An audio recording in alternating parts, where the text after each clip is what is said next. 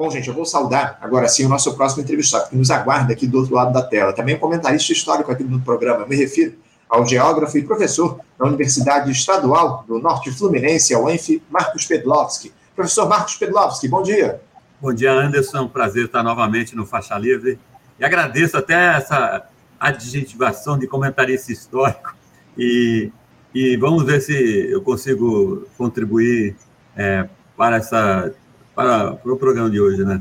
Não, o, o senhor está aqui conosco justamente por isso. O senhor contribui sempre muito aqui para o nosso Faixa Livre, já há muitos anos, professor. Eu agradeço muito a sua participação conosco para a gente tratar aí de um assunto que há algum tempo a gente não falava, né? Porque a gente tomou conhecimento, o Pedlovski, recentemente. Eu confesso que fiquei bastante surpreso com essa informação, ainda mais depois do Libera Geral que a gente teve durante a gestão Bolsonaro, de que o governo Lula autorizou, Pedlovski, em pouco mais de quatro meses, aliás, em pouco menos de quatro meses, na verdade, a utilização de mais de 103 novos agrotóxicos no nosso país. Isso manda ralo abaixo, Pedlovski, todo o compromisso que essa administração dizia ter com a transformação da agricultura aqui no nosso país. A última liberação, ela se deu no último dia 13, quando o ministro da Agricultura, aliás, o Ministério da Agricultura e da Pecuária liberou mais 47, 44 venenos agrícolas. Eu, sinceramente, nem sei o que dizer a respeito disso, professor. E eu gostaria que o senhor falasse a respeito dessa questão. O, que, que o, senhor, o senhor tem uma resposta para essa pergunta? O porquê desse governo Lula, que surgiu com uma esperança de reverter os retrocessos da administração anterior e colocar alimentos saudáveis na mesa dos brasileiros? Por que, que esse governo tem autorizado o uso de mais agrotóxicos? Não, primeiro, tenho que dizer que é, o, o, ritmo é, deu uma diminuída. Porque no governo Bolsonaro em três, quatro meses a gente tinha bem mais do que 100. Mas o problema aqui não é a quantidade, é a qualidade. Porque no discurso da vitória do presidente Lula, eu lembro bem que ele se comprometeu a tentar instalar no Brasil um novo modelo agroecológico de produzir alimentos. E é, nesses primeiros quase quatro meses de governo, o que a gente vê é que a supremacia do latifúndio não está apenas no parlamento, está dentro dos ministérios, é, seja por permanência de é, pessoas ligadas ao governo Bolsonaro, seja pelo retorno de pessoas que já foram ligadas ao governo Bolsonaro, e eu falo em diversos ministérios.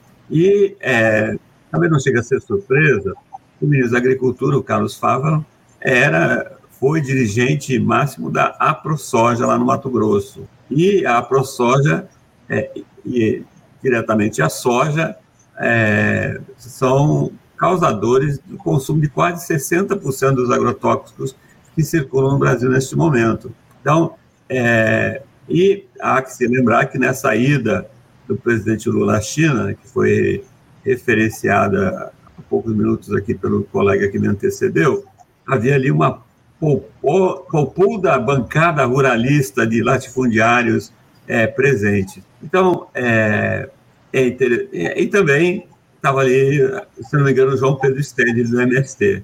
Essa é a cara é, do governo Lula até o momento. Então, como eu já disse, acho que em outras ocasiões, e tenho escrito sobre isso, o agrotóxico é um do, daquelas é, pedras angulares que decidirão o destino deste governo, porque é, ele é, é um artefato, o agrotóxico, é, que mostra a direção do governo, porque é, não é apenas aprovação, tem que lembrar que não é apenas aprovação, Anderson, é, até o momento, nenhuma sinalização que os critérios de definição de risco serão alterados. E uma das coisas que foram feitas no governo Bolsonaro foi adotar de forma errada uma nomenclatura internacional que rebaixou o risco de uma centena várias centenas de produtos que são considerados, eram considerados extremamente tóxicos e passaram a não tóxicos. Uhum. É uma interpretação propositalmente equivocada da classificação internacional, entendeu? Então, eu acho que essa sinalização, a não modificação dos critérios, é pior do que o número de agrotóxicos que foram aprovados até aqui. Porque eu tenho que dizer, eu abro todos os dias o Diário Oficial da União e vou lá na página do Ministério da Agricultura, ok? Eu quero ver os atos relacionados a agrotóxicos. E, é, além desses 103, tem uma fila grande de agrotóxicos que estão lá sendo analisados. Então, vem mais por aí. E eu tenho que dizer que está vindo mais por aí de produtos que já estão banidos, em alguns casos, na União Europeia ou em países da União Europeia há mais de 20 anos, porque são conhecidos cancerígenos ou causadores de alterações glandulares, ou porque atacam o sistema nervoso, ou porque são exterminadores de polinizadores como abelhas. Ou seja, o Brasil é definitivamente uma latrina química nesse momento dos agrotóxicos indesejados. Uhum. Mas, para encerrar essa primeira questão, nós temos uma outra coisa acontecendo, que é a continuidade da análise do pacote do veneno, que é, está no Senado nesse momento, após ter sido aprovado na Câmara de Deputados no ano passado, que, que vai instalar no Brasil a possibilidade de produção de agrotóxicos que poderão ser até agrotóxicos que estejam proibidos, inclusive no Brasil, para exportação. Então, se você é, olhar, por exemplo, aqueles dados que eu já falei aqui, que o Brasil hoje é grande importador de agrotóxicos chineses, a imensa maioria dos agrotóxicos que chegam no Brasil vem da China. Então, essa aí da China pode instalar aqui uma via de produção industrial de agrotóxicos banidos que estão na China hoje e, enviar para o Brasil. Porque tem empresas brasileiras que já têm parceria com empresas chinesas na produção de agrotóxicos. A Notox, uma empresa paranaense lá em Maringá, já faz isso. E eu diria que esse é uma, uma. Porque você sabe, Anderson, os agrotóxicos mais perigosos, a produção foi banida da Europa dos Estados Unidos enviada para a China. A China, nesse momento, é, poderá ter o Brasil como um elemento de descentralização desses agrotóxicos mais perigosos para serem produzidos no Brasil. Porque a China também está num processo de limpeza da sua cadeia é, agroalimentar, entendeu? Você vê como é que é problemático. O agrotóxico, então, sinaliza várias questões que têm muito a ver com o destino é, do meio ambiente no Brasil, com a saúde humana, de forma muito rigorosa, também para países do, do sul global. Se o Brasil começa a produzir agrotóxicos banidos, na, inclusive na China, vou citar o paraquat, é, que é um herbicida que é conhecido por graves danos à saúde, na China proibiu os paraquat. Mas se produzir no Brasil, que é o, o latifúndio agroexportador pressiona nesse momento para que o banimento do, do, do paraquat seja revertido aqui pela Anvisa, aí você vê o que, que a gente está plantando. A gente vai se transformar em exportador de produtos banidos para o sul global. Uhum. É, o Pedlowski, o que eu te confesso que o mais, que mais me chama atenção nesse momento em relação a essa liberação de novos agrotóxicos é, como você muito bem disse, né, é, é com essa questão da redefinição da análise de risco da gestão Bolsonaro. A expectativa era para que isso fosse congelada, a aprovação desses novos agrotóxicos, até que se restabelecesse uma legislação mais rígida. Mas não é isso que vem ocorrendo, como você muito bem colocou. Agora, é, você, você já chegou a fazer uma análise mais aprofundada a respeito desses agrotóxicos que foram liberados até aqui pelo governo Lula. Eu queria que você falasse um pouco a respeito disso. Eles são destinados, em sua maioria, a algum tipo de colheita específica? Quais os perigos que eles trazem à, à população? Esses, eu estou me referindo a esses novos, de 103 foram liberados esse ano. A primeira é o seguinte: eu, diria para você que você tocou num ponto nevrálgico. Que a primeira questão era que deveria haver um, um, um congelamento imediato da liberação de, desses produtos, ok? Até que se restabelecesse o triunvirato Ministério do Meio Ambiente, é, Ministério da Saúde e Ministério da Agricultura, para definir é, os padrões de risco a serem adotados no Brasil, ok? Isso não, não há notícia que esteja sendo feito, ok?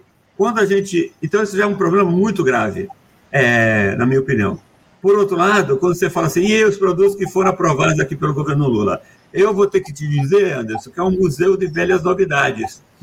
Porque são os. Porque não há. Eu vou te falar, é, as pessoas que não acompanham essa, é, essa questão dos agrotóxicos podem não entender bem. É, é, ainda que existam substâncias que nunca tenham sido aprovadas no Brasil, e, isso seria, em tese, um elemento de, de, em tese, um elemento de modernização, é porque seriam supostamente substâncias ativas menos perigosas, que nem sempre é verdade. É, o que nós temos tido no Brasil é, dos 2030 do governo Bolsonaro, mais esses 103 do governo Lula, é, são produtos genéricos de agrotóxicos estão há muito tempo no mercado. E, e, a única explicação, porque muitas vezes a gente não fala de produto técnico, que ser formulado aqui no Brasil, porque veio o produto, é o concentrado que depois as empresas que liberam vão formular e vão colocar como formulados no mercado nacional, ok? Então, é, não, eu vou te falar um que me salta os olhos, o Fipronil. Ele, até o início do governo Bolsonaro, era proibido no Brasil, entrou contrabandeado, ok? E, mas agora se aprova Fipronil como se aprovasse é, cibalena, lembra antigamente cibalena? Uhum. É, é como se desse cibalena. Fipronil nos Estados Unidos é um produto é, na, na União Europeia é proibido. Nos Estados Unidos é uso extremamente controlado para combate de infestação de carrapatos. Aqui no Brasil está sendo usado livremente como é, é, inseticida. E aí, aonde? Majoritariamente é, na soja, ok? Então, quando a gente vê essa expansão des, desmedida da soja, é óbvio que você vai ter um, um número X de, é, de organismos que vão encontrar uma base, é, cadeia de suprimentos vastíssima. Então, não há veneno que dê conta dessa relação de monocultura e, e área, ok? Então, porque nós temos notícia agora que a, a, a soja está se espalhando, inclusive na Mata Atlântica, está causando desmatamento na Mata Atlântica. Então, há necessidade, é, por causa do modelo de cultivo de grandes extensões de monocultura, desses venenos poderosos. Mas aí tem o acefato, o dicamba, tem o, o, glifosato. Se você olhar ali, eu daqui uns dias vou liberar o centi, a lista de 103, bem uhum. discreto eu tive de baixar, eu estou com as bases, mas não tive de transformar numa planilha. Vou fazer isso, para que as pessoas possam ter acesso. Mas a professora Sônia Rez, da Federal de Santa Catarina, já fez esse levantamento, então, de qual, qual os produtos que estão sendo liberados, quais são mais usados e quais são as doenças conhecidas.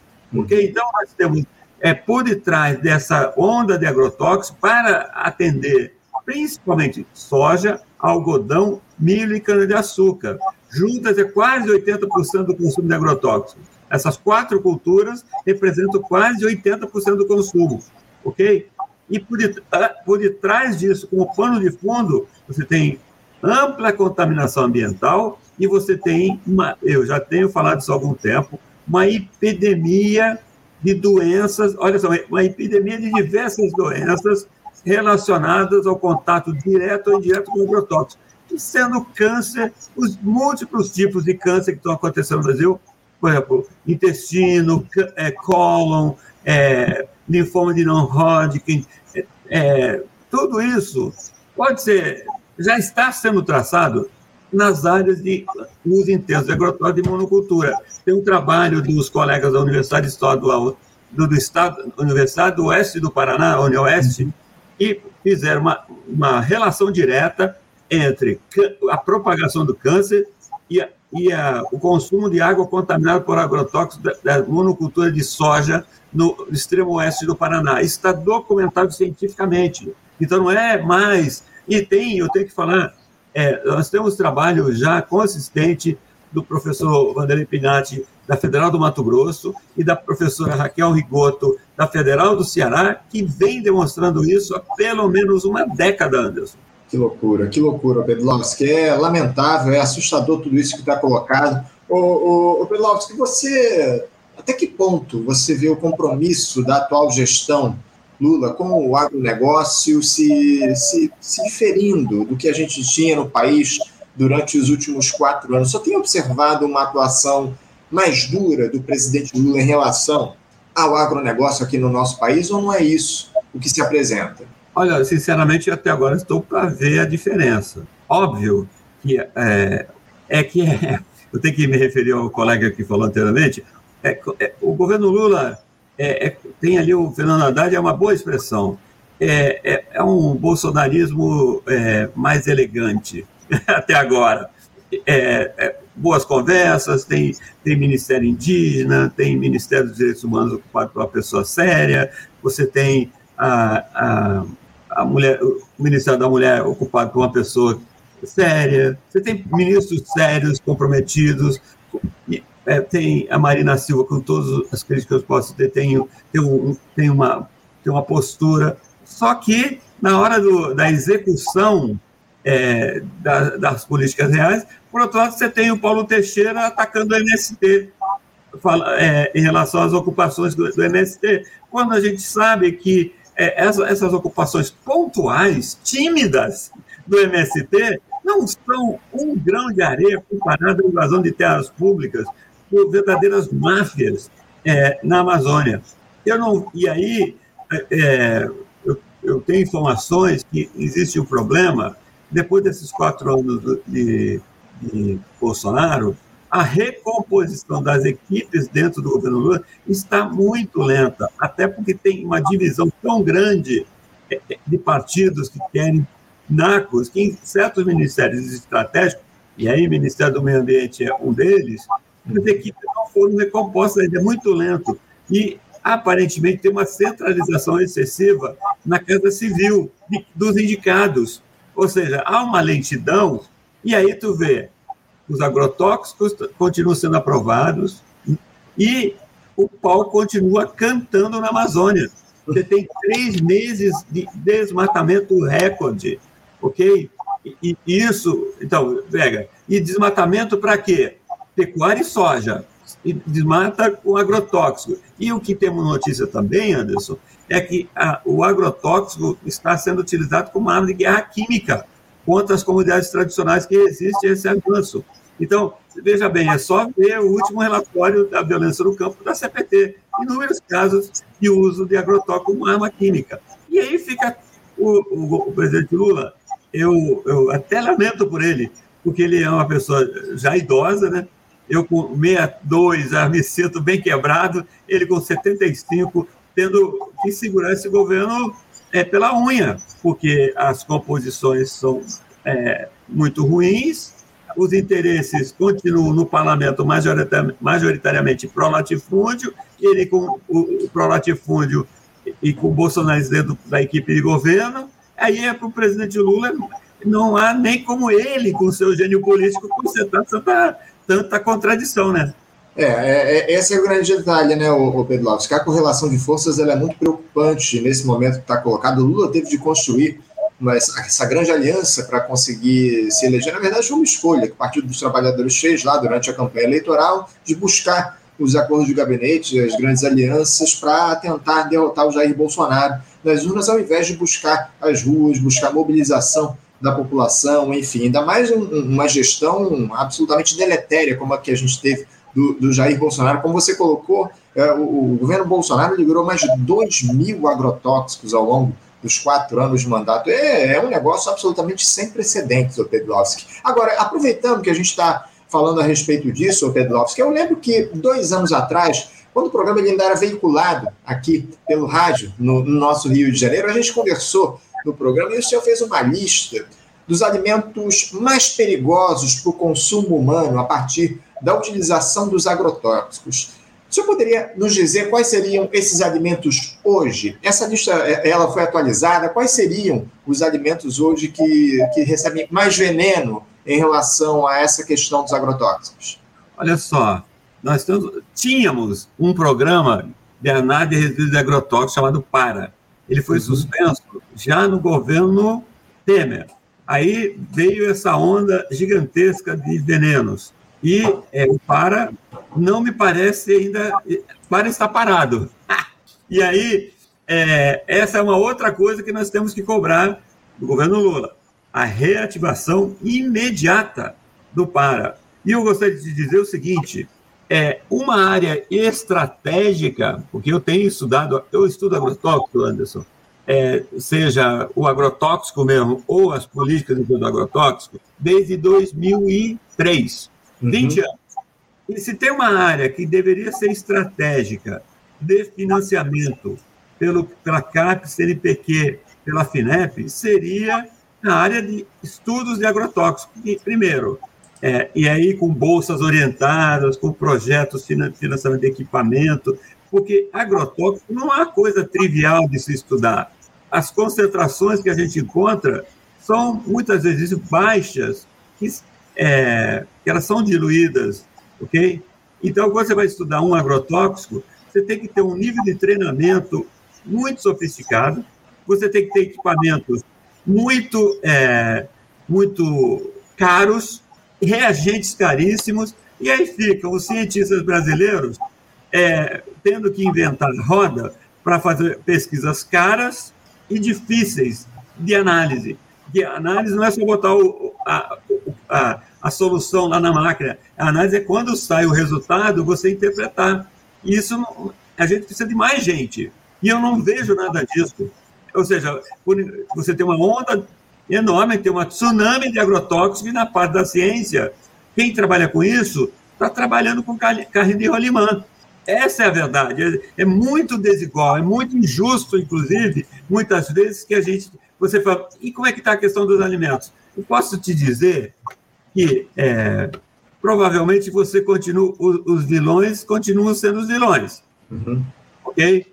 Porque você não teve uma alteração. Veja só, você não alterou é, os, os controles. Eu, eu posso dizer o seguinte, Anderson: o uso de agrotóxicos no Brasil hoje está completamente fora de controle, não tem quem controle, ok? É, quem usa está usando do jeito que quer, porque, o, quando a gente fala em desmantelamento da, da cadeia de comando e controle, foi executado já no governo Temer, ok? Eu diria até no, no, no segundo governo Dilma, o ano e meio dela, já estava fora de controle. Aí vem o Temer aí vem o Bolsonaro. Aí você acha que eu, eu, eu, trabalho há muito tempo observando a, a face mais controlada, que é a agricultura familiar. Não há controle, ok? Nenhuma das pontas. Tudo que a indústria química diz que faz de é, governança sociocorporativa, governança ambiental, é mentira, mentira. Então, é, isso é não, eu estou é, com um estudo aqui sobre governança sociocorporativa e que vai sair e vai ser muito legal, porque a gente tá, a minha orientando está fazendo um trabalho muito legal de desmascarar essa falácia. Uhum. Okay? Mas, na questão do agrotóxico, é um elemento gravíssimo. E aí, quais são os vilões? Vai continuar sendo pimentão, vai continuar sendo morango, vai continuar sendo mamão, em alguns casos o tomate, ok? Então, aí é por isso que você fala, toda vez que. Eu não falo para o meu filho, ó, come essa salada porque é saudável. Não, isso seria mentira. Eu falo, come porque vai ajudar a fazer a ciclagem é, da, toda e mais rápida. É que é, isso, sim, mas aí o meu filho vai estar exposto, meu filho tem 12 anos, comendo salada, esse tipo de salada, é, daqui a alguns anos, ele tem que falar que a gente também está consumindo água com agrotóxico na torneira, ok?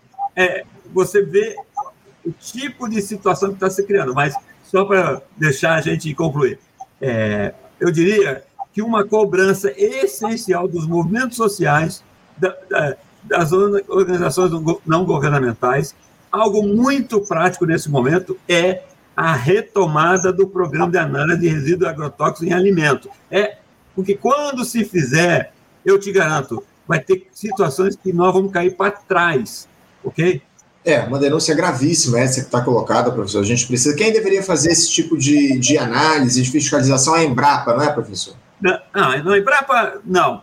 Quem deveria estar tá fazendo isso, quem sempre fez. Ministério da Agricultura, Anvisa e Ministério do Meio Ambiente. Uhum. Então, e mais, eu, eu tenho que lembrar que o IDEC tem tentado fazer, que é um Instituto de Defesa do Consumidor, tem, tem tentado fazer, fez até um relatório, acho que ano passado, sobre essa situação. E é, nós temos que, temos que falar e temos que. Por isso que é importante o faixa livre, você trazer pessoas que entendam da situação. Eu te falo, Vanderlei José Pinhatti, da, da Federal de Mato Grosso, é um dos caras que mais entende do plano de saúde. A professora Raquel Rigoto, tem a, a inclusive a Larissa Bombardi, se você conseguir, tem um conhecimento acumulado vastíssimo. E essa questão é a questão central, não só de meio ambiente, porque às vezes é difícil entender. Exemplo, que você joga agrotóxico lá, na, lá em cima, em São Paulo, e vai aparecer na minha torneira aqui em Campos, mil uhum. quilômetros depois. Mas é o que está acontecendo. Mas, e aí, o que, que a gente já tem dessa epidemia? Lá no Rio Grande do, lá no Rio Grande do Sul, tu sabe, né? Na, na, na parte do fumo, a contaminação por agrotóxico é, tem gerado, inclusive, uma onda de suicídios uhum. via consumo de agrotóxico. Então, é, mas aí a gente fica, né? É essa coisa, essa coisa mais coreográfica, esse racionalismo de coreografias, e o qual continua cantando, né? O latifúndio agroexportador continua passando o trator. E é, eu acho que é, essa questão que eu perseguiria, não apenas comigo, mas com outras pessoas que têm igualmente trabalhado sobre esse assunto. Aí no Rio de Janeiro tem o pessoal lá da Fiocruz, o Marcelo Firpo, né? É, é, um, é uma pessoa que tem feito isso muito, muito, muito a miúde, né? É, e, professor, eu acho que a gente precisa, inclusive, trazer esse tema ao debate aqui no nosso programa. Eu até coloco essa, essa, esse convite, faço esse convite ao senhor para a gente proximamente fazer um debate aqui no Faixa Livre a respeito desse tema dos agrotóxicos aqui no nosso país, os riscos que estão colocados, a necessidade de haver um controle a partir do governo em relação a esse cenário que está posto, o que diz respeito a esses, a esses venenos que são colocados nos alimentos aqui no nosso país. Fica já o convite, professor, para a gente proximamente fazer um debate aqui no nosso programa, trazendo alguns desses nomes que o senhor indicou para a gente debater essa questão aqui no nosso programa. Mas por hora, eu quero agradecer muito a sua presença aqui com a gente, o professor Marcos Pedlovski, no nosso programa. Muito obrigado por o senhor nos atender mais uma vez e reforço aqui o convite para a gente debater esse tema proximamente aqui, numa sexta-feira, no nosso Faixa Livre, tá bom? Eu que agradeço, Anderson, a oportunidade de estar com vocês, com, com espectadores presentes e futuros, e, mais uma vez, é, dizer que financiar o Faixa Livre é uma, uma tarefa de todos nós, porque esse é um programa essencial neste momento nessa atual conjuntura histórica que a gente vive. Obrigado, bom dia a todos. Eu que agradeço, professor, pelas palavras e pelo auxílio aqui que o senhor nos dá sempre no Faixa Livre. Um abraço para o senhor, até a próxima. Conversamos aqui com Marcos Pedlovski. Marcos Pedlovski é, é geógrafo e professor da Universidade Estadual do Norte Fluminense, a UENF, falando um pouco a respeito desse quadro aí, lamentável, de liberação de agrotóxicos aqui no nosso país, muito triste e preocupante tudo isso que a gente tem visto acontecendo justamente no governo que dizia que queria romper com toda essa lógica, né? A gente espera que, que a partir de agora a gente haja cobranças em relação a essa questão dos agrotóxicos, porque já foram sempre três desses venenos liberados até aqui, desde o início do governo Lula. Você, ouvinte do Faixa Livre, pode ajudar a mantê-lo no ar. Faça sua contribuição diretamente na conta do Banco Itaú, agência 1964, conta corrente 03004 dígito 1.